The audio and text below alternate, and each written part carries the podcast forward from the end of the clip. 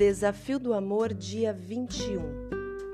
Sempre orar e interceder por tudo e vigiar. Orar e vigiar é necessário para que tenhamos intimidade com Deus, relacionamento com o Espírito Santo e para a nossa própria proteção.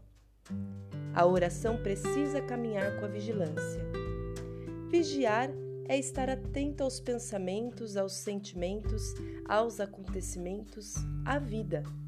Vigiar é se ligar ao momento e, ao unir com a oração, a vigilância traz proteção e entrega dos problemas a Deus. A intercessão é o orar pelas pessoas, pelos problemas e pelas causas. E orar é em prol de tudo, de libertação, cura e expulsão. Por isso que esse trio precisa ser sempre uma base para a nossa vida. Mateus 26:41 diz: Vigiai e orai para que não entreis em tentação. Na verdade, o espírito está pronto, mas a carne é fraca.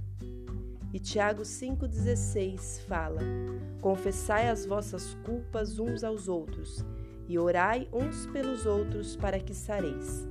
A oração feita por um justo pode muito em seus efeitos essa duplinha, oração com vigilância, junto com o trio da intercessão, tem muito poder sobre a nossa vida.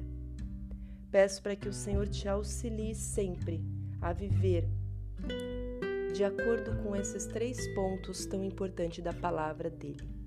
Que Deus abençoe muito o seu dia e até amanhã, se Deus quiser.